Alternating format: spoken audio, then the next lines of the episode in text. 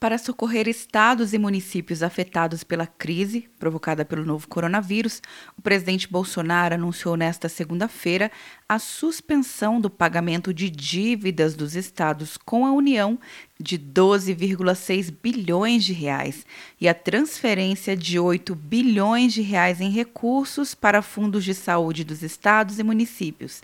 Segundo Bolsonaro, as medidas representam o dobro do valor pedido pelos governadores. Por decisão do Supremo Tribunal Federal, o Estado de São Paulo já havia obtido a suspensão da dívida. Bolsonaro comentou a decisão do Supremo nesta manhã. Tá, estou sabendo, vou conversar com o Paulo Guedes, a questão do Alexandre Moraes, sobre a suspensão do pagamento por seis meses de São Paulo. Isso já tinha sido discutido. Está no Pacto Federativo essa, essa proposta. E pelo que me consta também, não tenho certeza, São Paulo é o estado que mais deve. Presidente. Então acredito que para atender os outros, né? É uma importância que equivale que, tá, que atende São Paulo quase que sozinho. Ok, pessoal?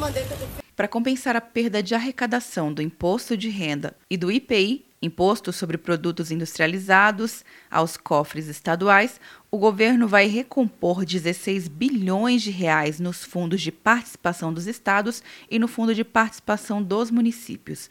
Bolsonaro ainda anunciou a renegociação de 9,6 bilhões de reais em dívidas de estados e municípios com bancos e a abertura de operações de crédito no valor de 40 bilhões de reais, além de um aumento de 2 bilhões de reais no orçamento assistencial social. O presidente participou de uma videoconferência com governadores do Norte e do Nordeste durante essa tarde.